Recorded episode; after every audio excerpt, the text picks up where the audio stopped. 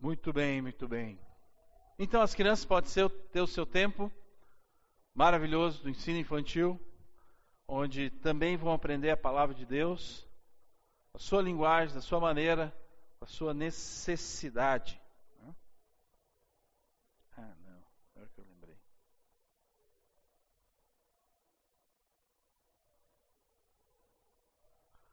Ah, alguém pega meu celular ali na, na mochila, por favor.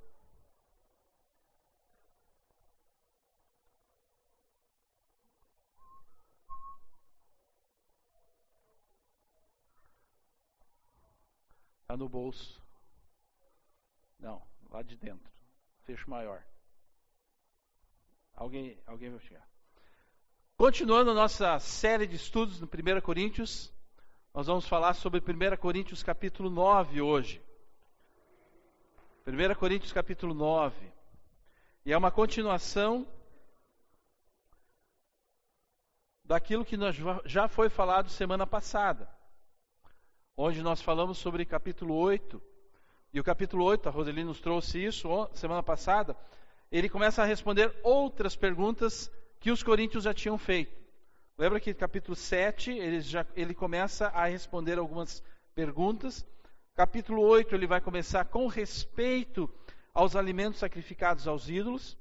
E ali vai mostrar, esse capítulo 8, na questão do quanto é importante nós pensarmos sobre o outro, que não importa aquilo que nós uh, pensamos ou aquilo que nós temos de entendimento, mas saber e compreender aquilo que o meu irmão em Cristo é, está vivendo. Não escandalizar ele, pensar nele. E agora no capítulo 9, Paulo vai então trazer uma, um, um exemplo pessoal da vida dele. Ele vai falar: bom, entendo isso, agora eu quero explicar algo prático. E eu quero usar o meu exemplo, Paulo vai dizer, de como é que funciona isso, de como é que a coisa realmente acontece. Tá?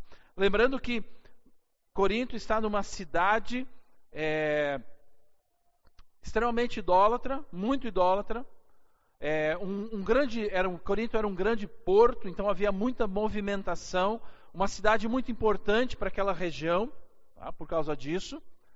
Ah, havia muita questão da promiscuidade por causa da idolatria. E tudo isso, então, a igreja de Corinto, onde haviam novos convertidos, lutavam com essas questões. O que, que é o certo? O que, que é o errado? É agindo de uma determinada forma, agindo de determinada maneira, acertando às vezes, mas ah, muitas vezes errando, né? Mas uma igreja lutando para que realmente possa viver a vida de Jesus. E é isso que Paulo vai estar tentando ajudar a igreja, ah, escrevendo essa carta, a primeira carta, e depois então a segunda carta de Coríntios. Tá? Então Paulo então está continuando essa conversa. Então o fundo, o pano de fundo é esse: comida sacrificada aos ídolos, as carnes, as pessoas podem comer, as pessoas não podem comer. Isso é importante, isso não é importante. Esse é o pano de fundo. E agora então Paulo vai falar algo pessoal, uma ilustração pessoal de um aspecto positivo. Capítulo 10, nós vamos falar semana que vem. Paulo continua falando sobre isso, 8 e 9 e 10, ele vai abordar esse mesmo assunto, mas ele continua falando isso, mas de um aspecto negativo que a gente vai falar semana que vem. Então, capítulo 9, Paulo vai começando a falar. A gente vai falando os versículos, e a gente vai falando os textos, e a gente vai explicando e aplicando as questões importantes para nós como igreja. Então, ele começa falando de que ele é um apóstolo. Primeira coisa que ele começa dizendo, versículo 1, versículo 2, ele diz assim: Não sou livre, não sou apóstolo, não vi Jesus nosso Senhor, não são vocês resultado do meu trabalho no Senhor? Ainda que eu não seja apóstolo para outros, certamente o sou para vocês, pois vocês são o selo do meu apostolado. Então, Paulo recorda e mostra para eles que ele é um apóstolo. E ele começa dizendo: Eu não sou livre. Eu não sou livre para tomar as decisões que eu quiser. Volto a lembrar isso, que nós podemos tomar as decisões, nós somos livres. Mas nós temos que pensar, que é o que ele diz no capítulo 8, versículo 9. Contudo, olha lá que está escrito: tenham cuidado para que o exercício da liberdade livre de vocês não se torne uma pedra de tropeço para os fracos. E ele é apóstolo, ele é livre, ele tem a liberdade, mas ele tem uma responsabilidade. E ele lembra que ele é um apóstolo. Não sou apóstolo? Sim, eu sou apóstolo. E por isso, eu tenho alguns direitos por ser apóstolo. Que a gente vai falar sobre isso mais adiante. Então, ele lembra que ele é apóstolo, por quê? Porque ele viu Jesus. Não vi Jesus, nosso Senhor? Além disso, o resultado da vida da igreja de Corinto também é uma, uma prova do apostolado de uh, Paulo. E então ele vai dizer: olha, vocês são o selo, vocês são a, aquilo que prova que eu sou um apóstolo. Bom, o que, que é um apóstolo? Vamos relembrar, relembrar isso porque é importante para nós. Um apóstolo, significado do apóstolo: discípulos encarregados de pregar o evangelho, os ensinos de Jesus. Mateus capítulo 28, Jesus, antes de subir aos céus, olhou para os seus discípulos e disse o quê? Vão por todo mundo, preguem o evangelho a toda criatura, ensinando-os a obedecer a tudo que eu lhes falei. Então, há uma, ele, as, os discípulos foram encarregados de declarar, de ensinar o evangelho para as pessoas. Mas existem dois pontos importantes sobre os apóstolos aqui. Primeira coisa, para se tornar um, um apóstolo, que era o dos doze discípulos, não lembra? Lá nos Mateus 28 tinha 11. Depois, capítulo 1 de, de Atos, veio Matias, 12. Certo? E depois, como fora do tempo, que Paulo próprio mesmo vai dizer, ele também é um apóstolo. Por isso ele pode dizer aqui: Eu sou um apóstolo. Então, o apóstolo ele tinha que ter visto Jesus ser uma testemunha da sua ressurreição. Ele ter visto Jesus, ele ter visto de que Jesus tinha ressuscitado. Paulo viu Jesus, certo? Lá na estrada de Damasco, Atos capítulo 9, quando Paulo estava indo em direção a Damasco, como Saulo ainda, né, perseguidor da igreja, ele estava indo para Damasco, Jesus vai lá e derruba Paulo de, do, do cavalo, e Paulo tinha que ser derrubado do cavalo, porque era um cara forte, não forte de físico, mas forte de temperamento. Então Jesus teve que ir lá e dar-lhe um safanão, derrubou. Paulo olha para aquela luz, ele diz que era uma luz. Quem és tu? E Jesus declara: Eu sou o Cristo a quem tu persegues. E ali então Jesus declara que agora tu vais ser o meu seguidor e tu vais ser alguém que vai levar o evangelho a todos os lugares. Então, Paulo viu Além disso, ter visto Jesus, além disso, aquele que era apóstolo tinha que vir com sinais e maravilhas. 2, capítulo, 2 Coríntios 12, 12 vai falar isso. Sinais, maravilhas e milagres, como prova do poder de Cristo que estava acompanhando a pessoa para pregar o Evangelho. Paulo, 2 Coríntios 12, 12, vai dizer que no meio de vocês, cidade de Corinto, ele fez milagres, maravilhas. E aqui nesse texto, exatamente ele fala isso. Vocês, Coríntios, são a prova disso. Vocês viram essas coisas acontecendo. Por isso, Paulo pode dizer que ele era um apóstolo. E ele fala do selo. Selo é a confirmação, é a prova. Vocês são o selo daquilo que eu estou falando. Vocês viram isso acontecer, vocês são testemunhas disso, totalmente. Depois, diante do, na, na continuação, existem outros apóstolos. Barnabé é considerado apóstolo. É, Silas, Timóteo, Andrônico, Júnias são considerados apóstolos, mas agora com uma ideia diferente. Então, havia os apóstolos que foram encarregados de ensinar a igreja os primeiros passos do evangelho. Depois tinham outros apóstolos, mas estes eram enviados pela igreja para a pregação do evangelho. Os outros eram por Jesus, comissionados pessoalmente por Jesus. A partir de determinado momento, outros apóstolos eram enviados pela igreja. Atos 14, 1 Tessalonicenses, Romanos 16. Certo? Então o apóstolo começou a ter a ideia de um mensageiro enviado para o cumprimento de uma missão. um missionário, um fundador. Isso é o que depois a palavra de Deus fala sobre o apóstolo. Então, Paulo era um apóstolo. Depois a gente vai falar mais sobre algumas, algumas questões sobre isso. Mas diante disso, para a gente começar, começar, a gente tem uma ideia, alguns princípios, algumas coisas para nós como igreja sobre essa questão de apóstolo. Porque hoje em dia nós temos ouvido muito sobre apóstolos nas igrejas. Em geral, o significado desses apóstolos são a, a, a ideias de cobertura espiritual, são aqueles que, que uh, têm uma bênção sobre determinado número de igrejas, e aquelas igrejas elas se retratam para este homem, e ele então é o apóstolo que traz o poder, que traz a visão, etc, etc e tal.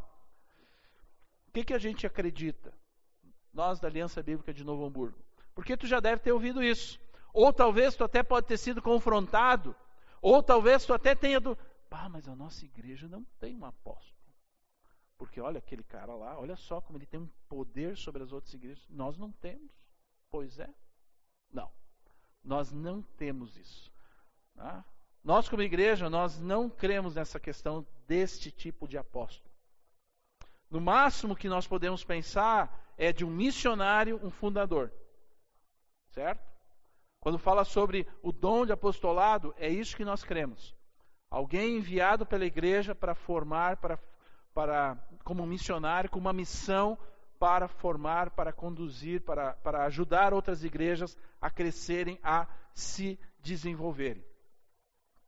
Apesar de nós não termos a questão de um apóstolo, uma autoridade, como a gente pode imaginar, nós temos a questão claramente de uma liderança dentro da igreja. E isso é importantíssimo. Uma liderança espiritual. Ela deve existir dentro da igreja. Porque tem uma outra linha de pensamentos que diz que, não, liderança na igreja, não, isso, a igreja é de todo mundo. A igreja é tudo, todos são iguais diante da igreja diante de Deus. Depois nós vamos até falar sobre isso. Sim, a igreja orgânica, eles chamam, igreja orgânica, igreja, alguma coisa assim. Ah, não. A palavra de Deus mostra bem, bem claro que sim, existem lideranças dentro da igreja. Existe uma liderança espiritual dentro da igreja que vai se dedicar para conduzir a igreja no seu dia a dia com Deus. Para conduzir a igreja, ajudar a igreja também no seu dia a dia, na sua relação com a sociedade. E isso nós chamamos de presbíteros. Nós temos essas pessoas. Nós temos essa autoridade espiritual na igreja. Tá? E nesse caso, a minha e o Yergin, nós somos presbíteros da igreja. Nós nos dedicamos para conduzir a igreja nos caminhos do Senhor. Esses presbíteros, eles vão ajudar essa igreja a olhar de uma forma madura, de uma forma, uma direção para a igreja. Proteger a igreja para que coisas ruins, espiritualmente, biblicamente, não contaminem a igreja. E esses homens, presbíteros, seja aqui ou seja em outras das alianças, esses homens estão diante de Deus servindo a igreja do Senhor Jesus Cristo, que é uma grande responsabilidade. É um grande privilégio, sim, é um grande privilégio podemos servir ao Senhor e à igreja dessa forma, mas é uma grande responsabilidade, em que muitas vezes nós temos que olhar e tomar decisões importantes. Decisões às vezes que doem até no nosso coração, mas porque elas são bíblicas, elas precisam acontecer, tá? Então, Paulo fala ali, eu sou apóstolo. Agora, partir do capítulo 3, do versículo 3 até o versículo 14, ele abre mão desses direitos de apóstolo. E ele vai falar por quê.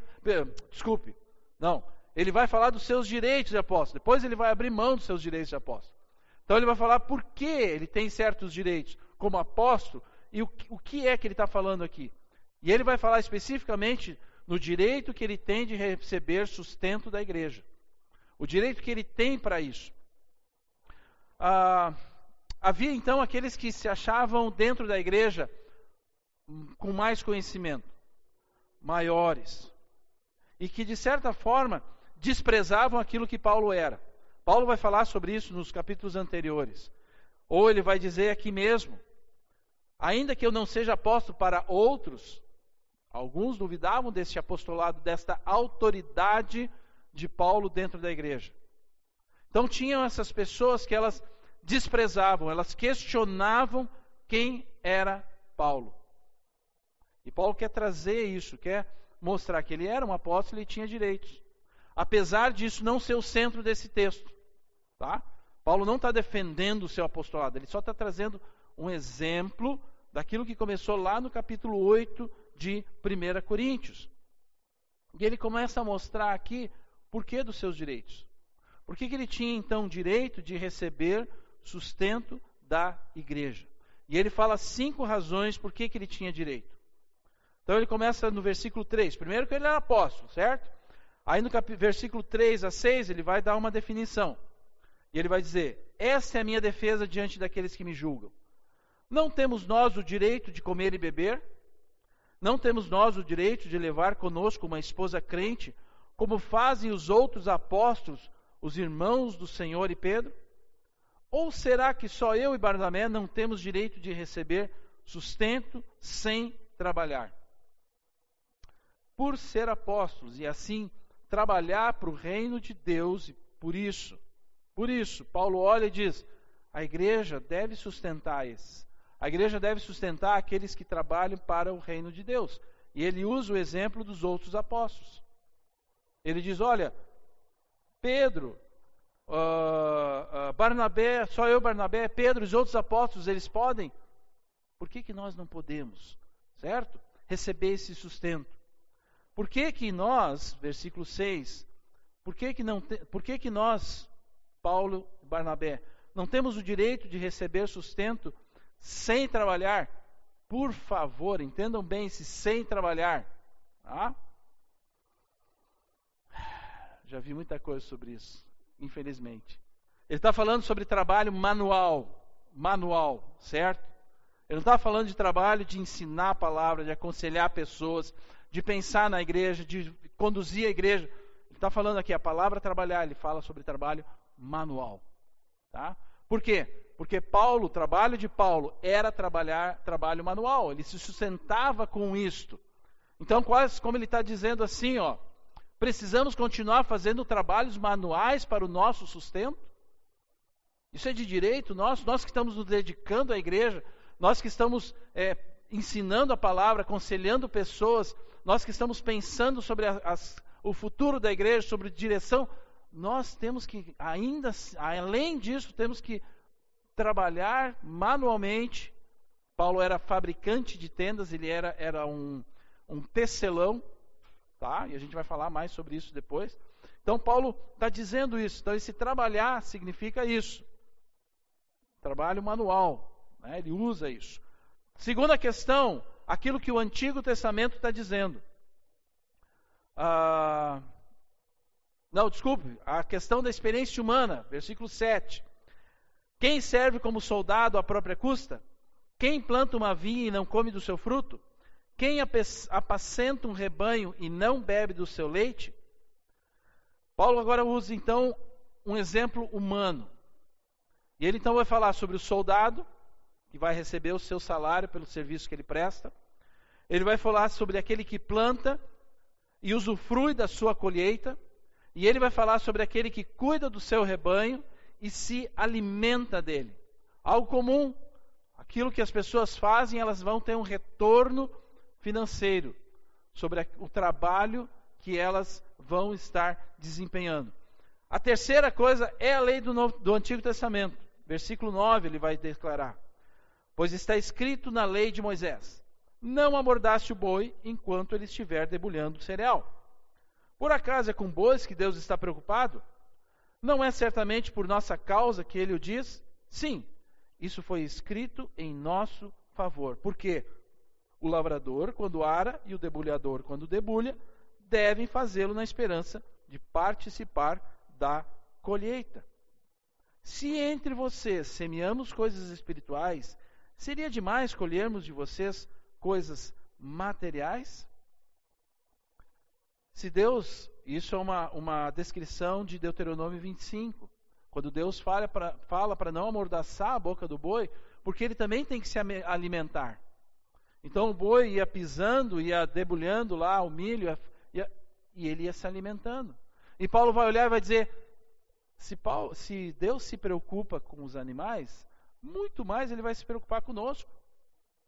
Muito mais, ele vai se preocupar com o nosso sustento.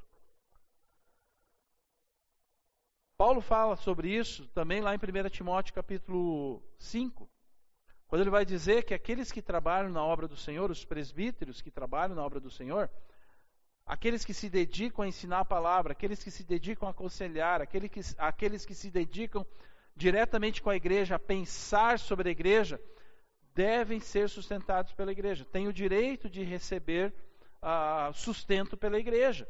E é interessante que ele usa a questão de duplos honorários. Então ele fala e chama a atenção da igreja para que não é para pagar mal, é para ter um bom salário, serem justamente pagos. E aí no versículo 11 é interessante o quanto a nossa vida é algo integral. Tanto aquilo que está no nosso coração é aquilo que nós vamos praticar, aquilo que nós vamos expressar, aquilo que nós vamos mostrar. Porque ele diz no versículo 11: Se entre vocês nós semeamos coisas espirituais, seria demais colhermos de vocês coisas materiais?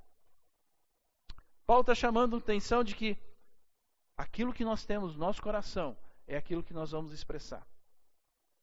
Se nosso coração está chamando a atenção da igreja, se o coração de vocês está fechado nisso, vocês não vão conseguir expressar isso mesmo ensinando, mesmo falando, mesmo aconselhando, se vocês não recebem as, os ensinos espirituais que nós temos para vocês, vocês não vão viver esses ensinos. Nós temos ensinado vocês em questões espirituais. E de coração vocês devem praticar isso, as coisas materiais, as coisas que são vistas, as coisas palpáveis, tangíveis, elas devem acontecer através da nossa vida. Nós não somos seres uh, separados uma coisa. Não, nós somos seres integrais. Tá? Ah, foi uma, duas, três. A quarta coisa. Ah, sim, no versículo 12. Versículo 12 ele faz uma pausa. E essa pausa é bem interessante porque ela é o centro de tudo isso que ele está falando. Tudo que ele está declarando aqui está dentro desse versículo 12. Ele vai dizer no versículo 12: Se outros têm direito de ser sustentados por vocês, não temos nós ainda mais? Se os outros têm, nós também não temos? Se os outros apóstolos, se o Antigo se as pessoas do mundo, do dia a dia, nós todos recebemos, se o Antigo Testamento fala sobre isso, nós também não temos? Aí ele continua. Mas nós nunca usamos desse direito. Ao contrário, suportamos tudo para não colocar obstáculo algum ao evangelho de Cristo. Paulo para agora. Por isso, isso, isso. Mas escuta, deixa eu dizer para vocês. Isso para mim não é o mais importante. O mais importante para mim é o Evangelho. O mais importante para mim são as pessoas. O Evangelho que as pessoas precisam entender, compreender. O Evangelho que as pessoas precisam a, a, a, ouvir falar. E se, o, se, se essas coisas atrapalham para que o evangelho até as pessoas chegue, eu abro mão disso. Não tem problema. Mas aí ele continua. Versículo 13, ele vai falar sobre a prática do Antigo Testamento. Vocês não sabem que aqueles que trabalham no templo alimentam-se das coisas do templo? E os que servem diante do altar participam do que é oferecido no altar? Qual era a prática do Antigo Testamento?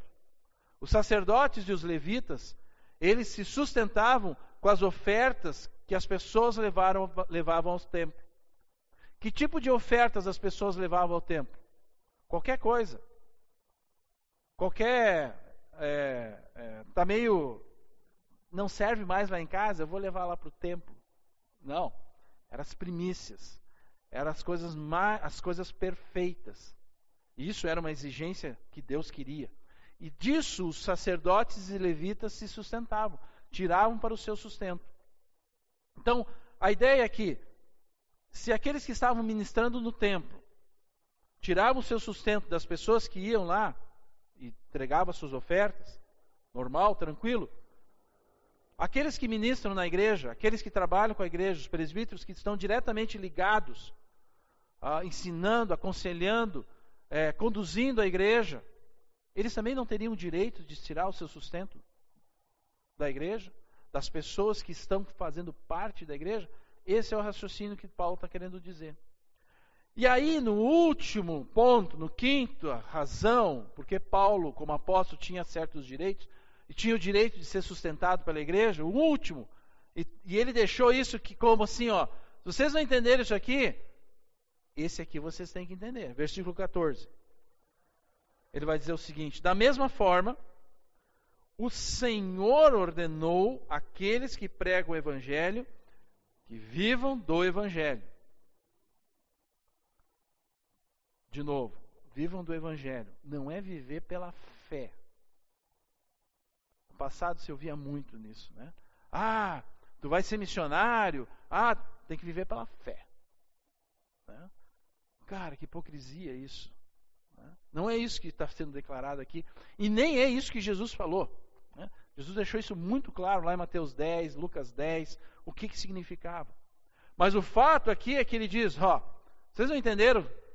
Jesus, ele não falou, ele ordenou. É uma ordem de Jesus. O próprio Jesus, o Filho de Deus, está declarando isso para a igreja. A igreja. E Paulo, apóstolo, tinha o direito de receber o sustento da igreja pelo trabalho que ele desempenhava. E isso era totalmente legítimo.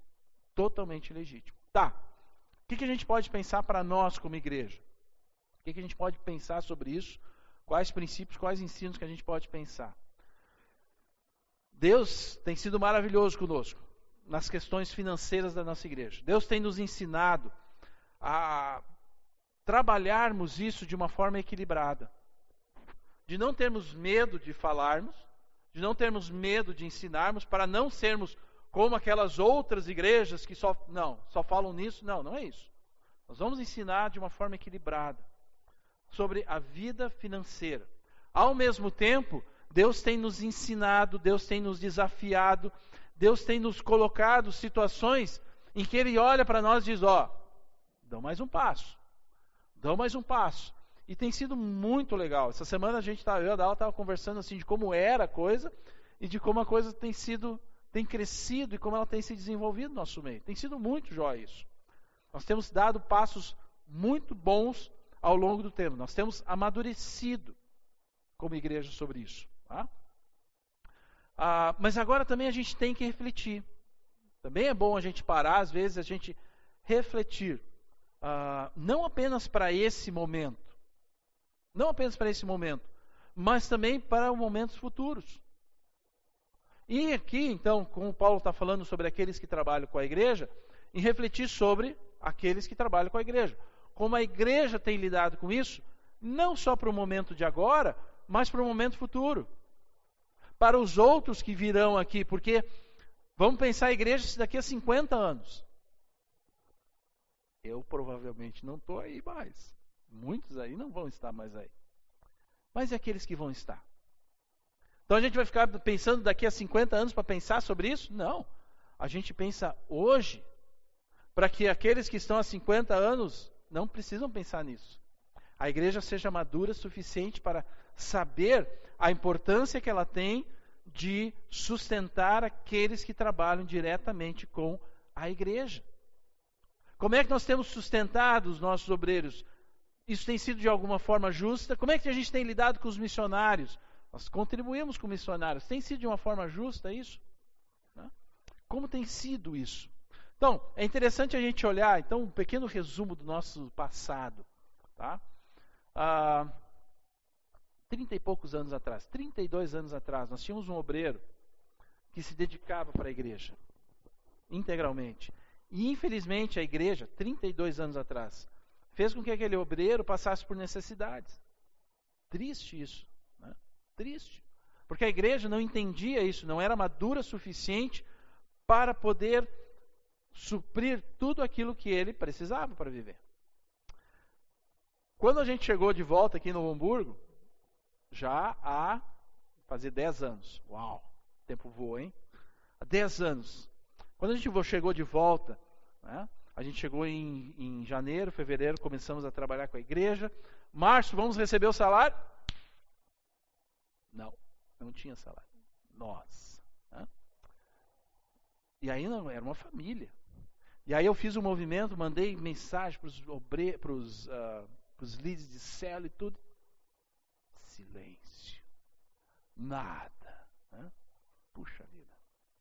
Pela graça de Deus, isso não, tem mais, isso não acontece mais. Nós estamos trabalhando, nós temos é, ensinado a igreja, nós temos desafiado, nós temos nos desafiado, nós temos conversado muito sobre isso, e hoje não existe mais isso. Né? Graças a Deus, os salários são pagos em dia. Né? Às vezes dá uma apertada, puxa dali, Deus tem conduzido. Mas nós temos é, é, aceitado desafios e a igreja tem amadurecido. Mas a gente tem que parar e refletir como é que está o nosso coração com isso. Quando vier um outro obreiro, um novo obreiro, tá? Ou mais um obreiro, vamos pensar futuramente, como é que nós vamos pensar sobre isso? Como é que nós vamos pensar no nosso coração? a questão do sustento para ele. É importante isso. Né? Sermos uma coisa justa e aquilo que realmente supra as necessidades dele. Que não venha coisas que talvez estejam às vezes no nosso inconsciente, que a gente ouviu no passado, de ideias do ah, tem que viver pela fé. Ah, ele só precisa aquilo que o mínimo. Não. Lembra a generosidade. O melhor que, der, que tem que ser feito. Melhor. Então são coisas que a gente precisa repensar. Mas graças a Deus, Deus tem amadurecido isso na nossa vida como igreja. Deus tem nos abençoado. Mas nós temos que saber disso e continuar melhorando, porque Deus vai nos dando cada vez mais desafios. Agora, continuando a partir do capítulo 15, Paulo renuncia a esses direitos. Paulo olha e diz: ó, apesar disso, ele já deu, já deu a, a dica no, cap, no versículo 12. Né? Mas agora no versículo 15 em diante, ele renuncia a esses direitos. E aí no versículo 15 até o versículo 18, na verdade ele dá três razões porque ele renuncia. Do 15 ao 18, ele vai dizer que ele renuncia a isso por amor ao Evangelho. Versículo 15 diz o quê? Mas eu não tenho usado de nenhum desses direitos. Não estou escrevendo na esperança de que vocês façam isso por mim. Prefiro morrer a permitir que alguém me prive deste meu orgulho. Interessante que Paulo fala sobre orgulho, meu orgulho. Este meu orgulho de poder abrir mão desse direito. Mas aqui é um orgulho bom. Diferente do orgulho dos coríntios, e principalmente aqueles que julgavam Paulo, aqueles que tinham um conhecimento maior, aqueles que se viam como superiores, o orgulho que eles tinham do seu conhecimento. Paulo diz: Ah, eu tenho orgulho daquilo que eu sou. Eu tenho orgulho disso, daquilo que eu tenho vivido. Eu não estou preocupado com o meu conhecimento, não estou preocupado com o meu status. Eu estou preocupado em levar o Evangelho Falei antes, né? Paulo era fazedor de tendas, Paulo tinha um ofício. Ele construía, ele era artesão. Só que esse artesão era uma segunda categoria. Esse artesão não era um cara assim da sociedade, não, ele era uma segunda categoria. E essa era a profissão que Paulo se sustentava. E ele está olhando e dizendo: Eu tenho orgulho disso. Eu tenho orgulho do que eu faço. Eu tenho orgulho daquilo que eu posso prover com as minhas mãos. Eu não tenho problema com isso. Porque eu não estou preocupado em ser o conhecimento. Eu não sou como aqueles homens, eles chamavam sofistas da sociedade de Corinto, que eram os grandes debatedores, que eram os grandes conhecedores, que tinham argumentos para todas as coisas, e eles eram sustentados pelo povo para fazer isso. Paulo diz, olha e diz, não, eu não quero isso. Paulo não tinha conhecimento? Pá, tá louco? Ele era o fariseu dos fariseus. Ele sabia tudo da lei. E além de ele saber da lei, ele sabia tudo do que Jesus Cristo queria. Ele era um homem estudioso, ele era um homem que sabia o que falava. Mas ele não estava preocupado com isso. Eu não preciso disso. Eu quero que o Evangelho chegue às pessoas. Eu quero que o Evangelho seja conhecido. Ele está preocupado em pregar o Evangelho. Ele está preocupado em falar das boas novas. da nova vida. É isso. Ele está preocupado com as pessoas. Porque Paulo mostra bem claro que as pessoas são mais importantes do que o seu conhecimento de qualquer status que nós podemos pensar. E o evangelho chegando a essas pessoas é o central de tudo. Versículo 16, ele vai dizer: Contudo, quando prego o evangelho, não posso me orgulhar, pois me é imposta a necessidade de pregar. Ai de mim se não pregar o evangelho. Mas para pregar o evangelho, ele não tem orgulho. Ele não tem orgulho. Porque ele não precisa disso, mas ele tem uma necessidade. Não é uma obrigação para ele pregar o Evangelho, mas é a responsabilidade. Ele sabe a incumbência que Deus deu para ele. Ele sabe da importância disso. Ele sabe dessa, dessa responsabilidade que ele tem em declarar o Evangelho às pessoas. E lá no versículo 28, 18 ah, ele vai dizer: Qual é, pois, a minha recompensa?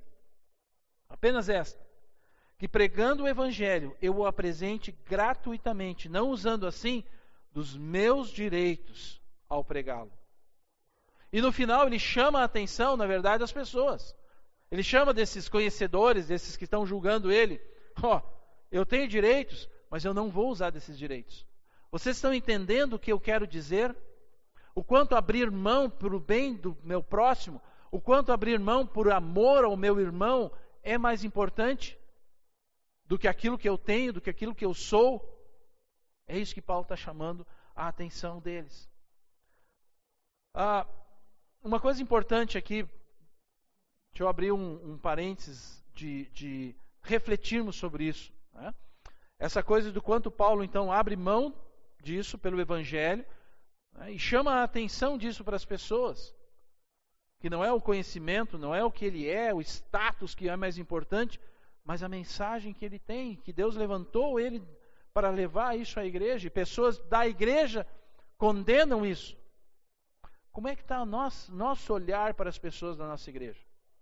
Como nós estamos pensando sobre isso?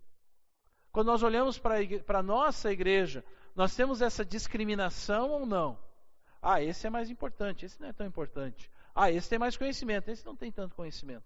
Ah, esse, esse aqui fala bem. Não, esse aqui não fala tão bem. Como nós estamos com isso? Como nós estamos com isso nos nossos relacionamentos como corpo de Cristo? Só vou me relacionar com aqueles que, que ó, da mesmo nível, né? Outros de nível que eu tenho, eu, eu tenho uma consciência, nível menor, não, esse eu não vou, não vou me, me relacionar. Não, não, a pessoa está tentando fazer alguma coisa, mas não, aquela lá, não, não, não, não vou investir naquilo porque é, aquela pessoa é fraquinha. Não, não, não. Como é que nós estamos com isso? É muito importante isso. Porque no corpo de Cristo, todos nós somos iguais diante de Deus. Cada um chamado para servir a igreja. Cada um com seu chamado para servir a igreja. Todos nós somos iguais diante de Deus na igreja. Todos nós, Deus nos chamou para servir a esta igreja. Se Deus te trouxe para estar aqui, Ele quer que tu sirva a esta igreja. E, a, e nós temos que olhar e apoiar a cada um que Deus levanta para alguma coisa. Nós não temos que nos relacionar com todo mundo da mesma forma. Não dá. Né? Nós vamos ter pessoas que nós vamos estar mais próximas. Mas a nossa consciência tem que estar bem clara isso. Quando Deus levanta pessoas no nosso meio para realizar alguma coisa, nós temos que valorizar isso. Nós temos que realmente valorizar. Nós temos que apoiar isso. Se nós conseguimos fazer parte disso, melhor ainda. Mas nunca desprezar. Nunca. Porque isso é um pecado diante de Deus. Porque é Deus que levanta. É Deus que faz as coisas. Ao mesmo tempo, não queira ser algo que Deus não te chamou para ser. Isso é importante também. Não queira ser algo que Deus não te chamou para ser. Efésios capítulo 2 vai dizer que nós somos salvos pela graça. Para as boas obras. Final lá de capítulo, capítulo 2, versículo 8 e 9, lá ele vai dizer para as boas obras. as quais Deus preparou antes. Então Deus já olhou para ti, Deus pensou: essa pessoa eu quero salvar. Eu quero salvar pela minha graça, eu quero que a graça do Senhor Jesus alcance a tua vida. Mas eu não quero que ela fique só nisso, não. Eu preparei algo para ti. Para servir a minha igreja, Jesus diz. Ele preparou antes, ele já planejou algo para ti. E aí ele continua: para que nós as praticássemos. Para que a gente praticasse isso. O corpo de Cristo é o lugar que nós vamos investir as nossas vidas. Porque é aqui que Deus nos trouxe. É aqui que Deus nos, nos colocou. Para que esta igreja, a partir da tua vida, faz parte do, deste corpo, possa cumprir os planos e os propósitos que Deus tem para ela em relação ao mundo. Enfim, continuando, a segunda coisa. Por que, que Paulo é, ah, por que, que Paulo renuncia a esses direitos? Por que, que ele abre mão? Então, pelo Evangelho. Depois, no versículo 19 em diante, ele vai falar sobre a questão ah, por amor àqueles que não conhecem o Evangelho. E Paulo usa muito claro a, a, o início do versículo 19, ele vai dizer: Porque, embora seja livre de todos, fiz-me escravo de todos para ganhar o maior número possível de pessoas. De novo ele começa falando, de novo ele usa essa palavra livre, como no início do capítulo 9. Eu sou livre. Eu sou livre. Mas olha a, a, a ligação que ele faz agora. Eu sou livre mas eu me fiz escravo. Eu me fiz servo das pessoas. Para quê? Servir o Evangelho, para alcançar as pessoas. Eu sirvo ao Evangelho, alcançando pessoas. Paulo se faz escravo para isso. Paulo se torna servo. De novo, ele não está preocupado com status, ele não está preocupado com, com conhecimentos, ele está preocupado com as pessoas. Ele quer alcançar as pessoas. Paulo não é um, um camaleão. Depois ele vai começar, é, é, continuar dizendo: Fiz-me judeus para com os judeus, fiz-me ah, com sem lei, como ah, tornei-me como sem lei, a fim de ganhar os que não têm lei. Para os fracos tornei-me fraco para ganhar os fracos. Paulo não é um camaleão dizendo, ah, agora ele se adapta conforme a situação que ele está, ele vai se adaptando. Sim, mas sem perder o evangelho, sem perder a essência, sem perder aquilo que é o de mais importante para ele, ele vai entendendo e compreendendo as pessoas e o meio que ele está. E ele vai se adaptando à cultura das pessoas, sem perder a essência de Deus na sua vida. Lá em Passo Fundo, é, teve uma, uma, vez que nós estávamos, nós tínhamos dois aniversários no sábado. E aí nós tínhamos alguns amigos um aniversário era de um professor da, da Universidade uh, de Passo Fundo, a UPF. E aí, claro, daí nós fomos esse aniversário e eram todos professores, é, a maioria ali eram professores uh, da universidade. Então as conversas eram sobre as filosofias da vida, eram sobre os paradigmas da sociedade que estamos vivendo, onde vamos falar, sobre blá, blá, blá, blá. E nós ali, de vez em quando a gente dava uns pitacos, né? Mas nós estava ali. Nós adaptamos aquele lugar. Nós não ficamos julgando eles por aquilo que eles estavam falando. Nós estávamos tentando dizer, ah, falta de, de tempo, ficar discutindo. Não, nós tentamos entender e compreender, e na medida do possível, até tentarmos entrar junto na conversa. Tá. Mas nós tínhamos um segundo aniversário. O segundo aniversário era de um outro casal, que esse casal era da igreja. Alguém que tinha vindo do interior de não lembro mais. Vila Maria. Hã? Serafina Correia, interior, tá? Conhece Vila Maria? Cara, é uma cidadezinha, se tu passar por de segunda, tu não enxerga ela. Enfim, veio esse casal. Foram muito bem sucedidos financeiramente, trabalhando, mas eles eram mais simples. E por consequência, todas as pessoas que, que eles foram convidaram o aniversário da filha deles, ah, também eram pessoas muito simples, muito queridas. Nossa, pessoas fantásticas. E amamos as pessoas. Mas a conversa era outra. E eu saí daquela conversa sabendo todas as formas e maneiras de como carnear todos os bichos: galinha, porco, gado, é, capivara, tudo, tudo, como tipo de ferramenta, tipo de faca, porque a conversa era essa. Quando nós chegamos em casa, eu e a Vanusa, a gente, eu lembro bem disso, a gente parou e pensou, nossa, que experiência que a gente viveu. Vivemos dois mundos completamente opostos, diametralmente, cada um para um lado. E como Deus foi bom nós podemos conversar e nos adaptar ou nos acomodar em cada um desses mundos. Isso é misericórdia de Deus, isso é graça, é o Espírito Santo operando na nossa vida. E é isso que Paulo está dizendo. Porque o que nós queremos é que as pessoas conheçam o Evangelho. Que as pessoas saibam o que é que nós pensamos. E essas pessoas sabiam o que nós pensamos, pensávamos. E em determinado momento, outras relações, outros momentos, em algum momento nós é, o Evangelho.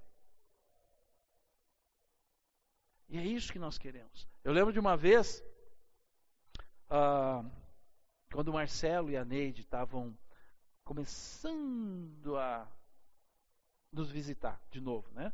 Nós tínhamos já uma amizade com eles e e aí eles foram lá em casa, antes deles participarem da igreja, antes, faz tempo isso. E eu lembro, e o, e o Marcelo se dizia ateu, convicto. Né? Eu sou um ateu. tá bom. Então eles vieram lá em casa, né? Vieram jantar lá em casa. E aí a gente tem o hábito na, na, na, refeição, a gente tem o hábito de orar, de agradecer o alimento. E quando tem pessoas, a gente gosta de orar e abençoar a vida delas. Isso é um hábito que a gente tem até hoje. Naquele dia, veio o pensamento para nós: não ora. Não ora. Não faz nada. Só senta e come.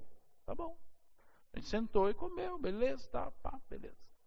Passa-se o tempo, eles se convertem, né, etc. Estão aí até hoje, etc. Marcelo fala um dia, diz assim, ó. Aquela atitude que vocês tiveram lá fez muita diferença. Porque eu me senti respeitado por vocês.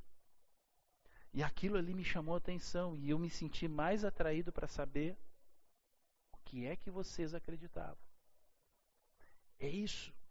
É isso que Paulo vai falar sobre essa questão de com judeus, com sem leis, com os fracos. É isso. Sem perder a essência sem perder aquilo que de mais importante nós temos, o testemunho de Jesus em nossa vida, que vai ser transmitido por palavras e por atitudes. Mas sem discriminar, sem deixar de lado, sem achar que, não, isso aí é. Não. Quando Deus nos coloca com pessoas, nós nos buscamos nos adaptar àquilo ali. Buscamos nos adaptar àquilo ali. Terceira questão e última, versículo 24. Paulo abre mão dos seus direitos por amor do que o Evangelho pode fazer na sua vida. E ele começa o versículo 24 dando uma cutucada, e ele cutuca nós também. Escuta, vocês não sabem? Vocês não sabem essas coisas? Vocês que têm conhecimento, e ele falando lá para o pessoal de Corinto, vocês que têm o conhecimento, vocês não sabem essas coisas? Para nós, vocês não sabem, vocês não entendem, vocês não conhecem, vocês já, vocês já foram ensinados sobre isso. E aí ele continua.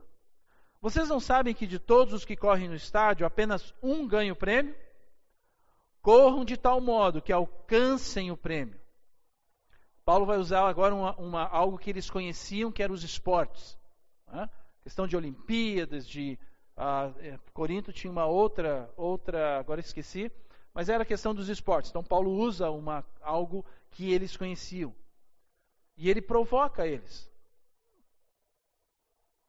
Vocês não sabem? Vocês não sabem que não adianta só começar a corrida.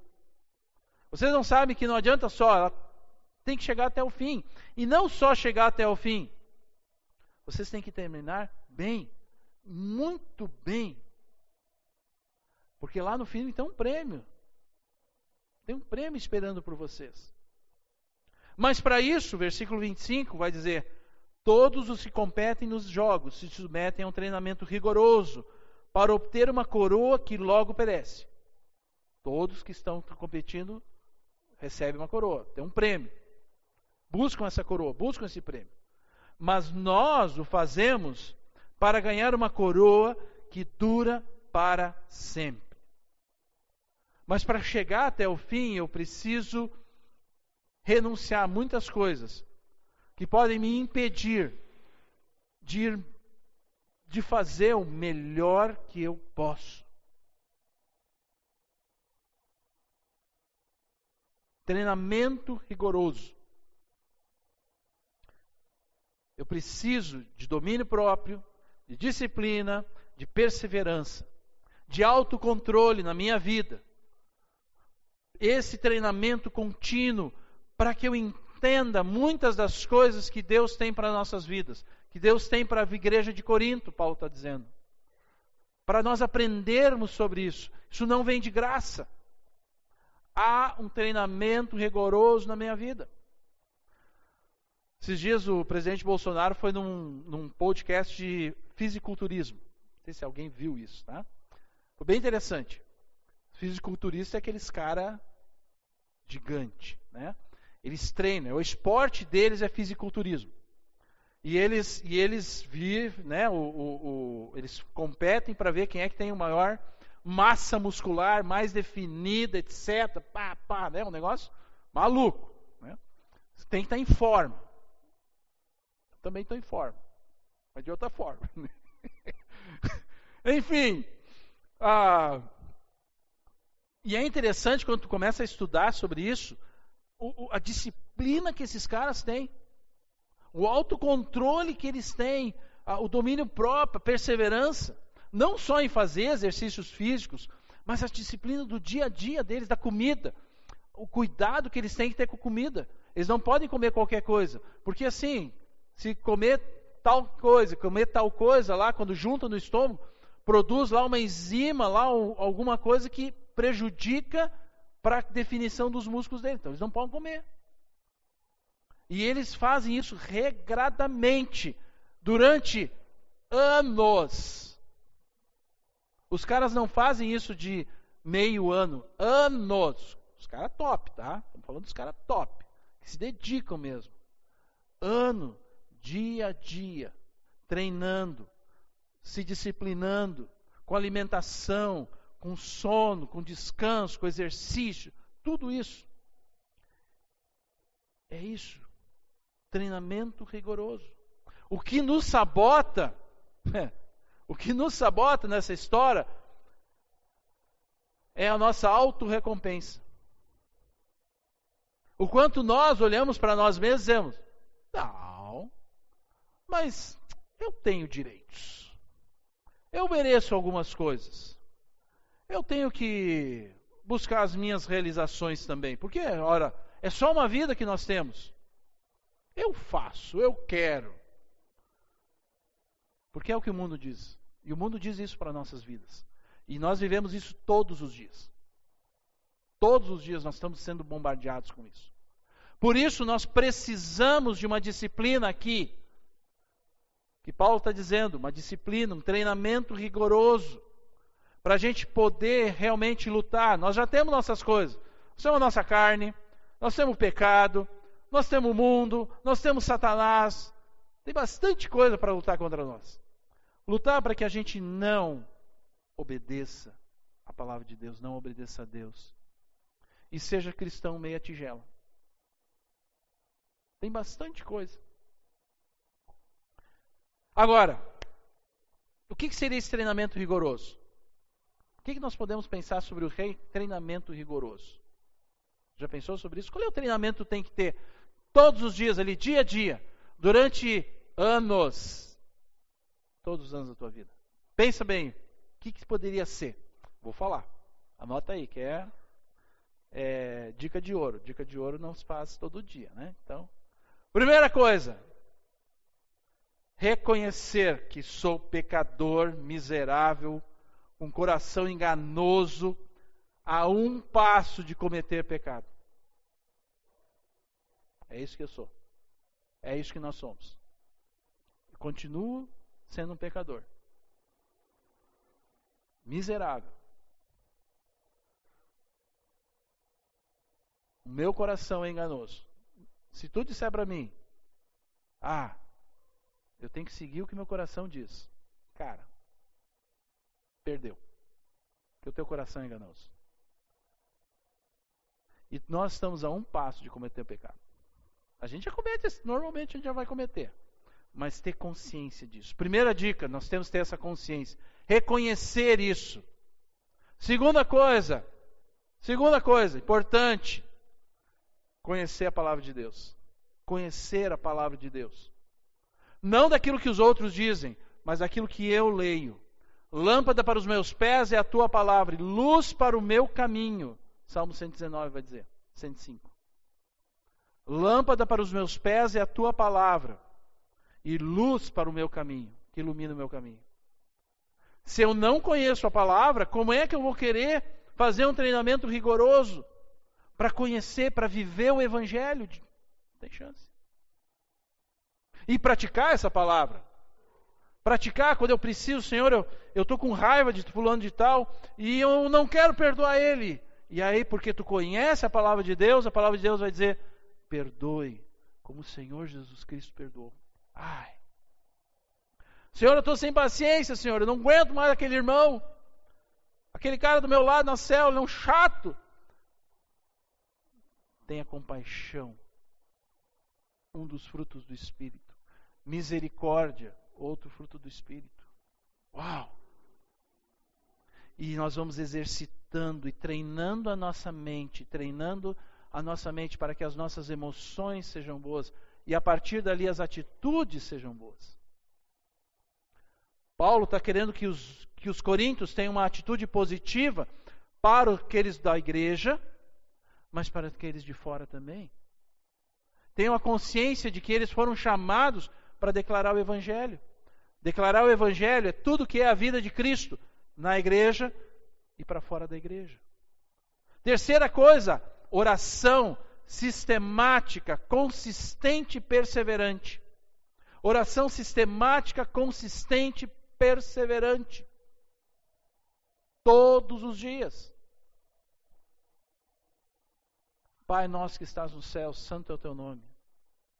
O Senhor é Deus. Venha o teu reino, faça a tua vontade aqui na terra como no céu. Senhor, eu estou aqui para te servir, faça a tua vontade. Perdoa as nossas dívidas, assim como nós perdoamos os nossos devedores. Senhor, eu sou um pecador, eu reconheço isso, Senhor. Mas eu também sei que o Senhor quer que eu lide bem com as pessoas e perdoe as pessoas e tenha misericórdia das pessoas. Senhor, me livra do mal. Senhor, me proteja deste mundo que eu estou. Pois teu é o reino, o poder e a glória para tudo sempre. Amém uma oração sistemática, que eu sei o que eu estou orando. Uma oração consistente, sabendo que eu vou estar adorando e sabendo que eu vou estar pedindo. E perseverante todos os dias, todos os momentos. E a última, comunhão da igreja. Estamos aqui para servir a igreja. Como eu falei antes, nós somos chamados pelo Senhor para estarmos aqui.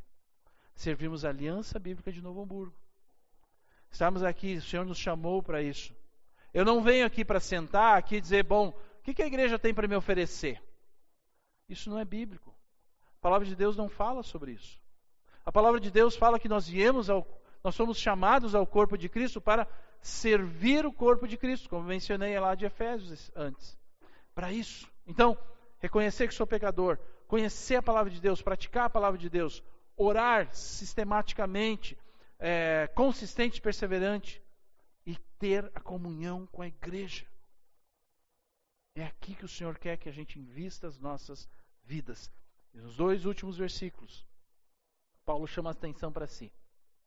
Sendo assim, não corro como quem corre sem alvo, e não luto como quem esmurra o ar, mas esmurro meu corpo e faço dele meu escravo, para que depois de ter pregado aos outros, eu mesmo não venha a ser reprovado. Paulo chama para si a responsabilidade. E ele não fala sobre o futuro. Ele diz: Eu luto, eu esmurro, eu vivo isso, eu faço agora, nesse momento, o meu corpo como escravo, como servo, para declarar o Evangelho. Muito bem. Paulo chama a atenção dos coríntios para que eles vivam uma vida diferente, pensem de uma forma diferente. Muitas coisas a gente pode olhar e observar. De lutas que os coríntios têm. E a pergunta que fica para nós é: qual tem sido as nossas lutas hoje? O quanto eu tenho talvez me importado com as pessoas? O quanto eu tenho talvez não me importado com as pessoas? O quanto eu tenho relevado coisas da minha própria vida que precisam ser confrontadas para ser livre. Para ser livre. Mas eu tenho renegado isso, eu tenho botado isso de lado. Não tenho deixado isso acontecer. Quais têm sido as minhas lutas? Quais têm sido as minhas dúvidas? Que dúvidas que eu tenho na minha mente? Eu estou vivendo essas dúvidas, Senhor. O que, que eu tenho vivido? O que, que eu tenho lutado no dia a dia? E ao mesmo tempo, aonde é que eu tenho buscado a solução para essas coisas? No mundo ou na sua igreja? A sua igreja fala em palavra de Deus, fala em irmãos em Cristo, fala é, a oração. O que é que eu tenho vivido? Paulo confronta os coríntios e assim essa palavra de Deus confronta nós para dizer o que, que vocês têm feito com a vida de vocês. O que, que nós, como igreja, temos feito. Paulo diz: Eu sou livre, e é isso que nós devemos ser livres. Livres para podermos tomar as decisões certas, as decisões pelo reino. Mas se somos escravos ainda do pecado, escravos do mundo, nós não somos livres. Nós somos prisioneiros. E quanto mais prisioneiros, menos nós conseguimos servir ao reino. Nós temos que buscar a palavra, temos que buscar desejar ser livres. Nos importarmos uns com os outros. Nos importarmos com o evangelho que vai alcançar outras, outras pessoas. Porque, porque para Cristo Jesus o que importa são as pessoas e como nós vamos realmente declarar o Evangelho para elas. Mas quanto mais livres nós formos, mais capazes nós somos. E Jesus Cristo morreu na cruz para que tu pudesses ser livre. Livre. Vamos orar? Senhor, muito obrigado pela tua palavra, obrigado porque nós podemos abrir ela e ver tantas verdades maravilhosas para as nossas vidas. Que nós possamos aceitar essas palavras. Nós possamos permitir agora que teu Espírito Santo faça a boa obra dele em nosso coração, para que a gente entenda, compreenda o que o Senhor tem para nos falar agora. O que o Senhor tem para nos falar agora que nós estamos ah, reunidos como igreja aqui, Senhor. Obrigado por essas maravilhosas bênçãos, porque o Senhor não é um Deus distante, o Senhor é um Deus pessoal, presente em nossas vidas, que se importa com cada, cada detalhe deles. Senhor, e sabemos que o Senhor quer que a gente seja livre. Livre para te servir, Senhor. Livre para poder desempenhar e praticar as boas obras que o Senhor nos chamou. E o Senhor planejou elas para nós. Nós possamos viver isso. Tendo a consciência do quanto essa situação em nossas vidas fará diferença na nossa vida, sim, mas para o alvo principal que o Senhor tem para nós, declarar o Evangelho às pessoas.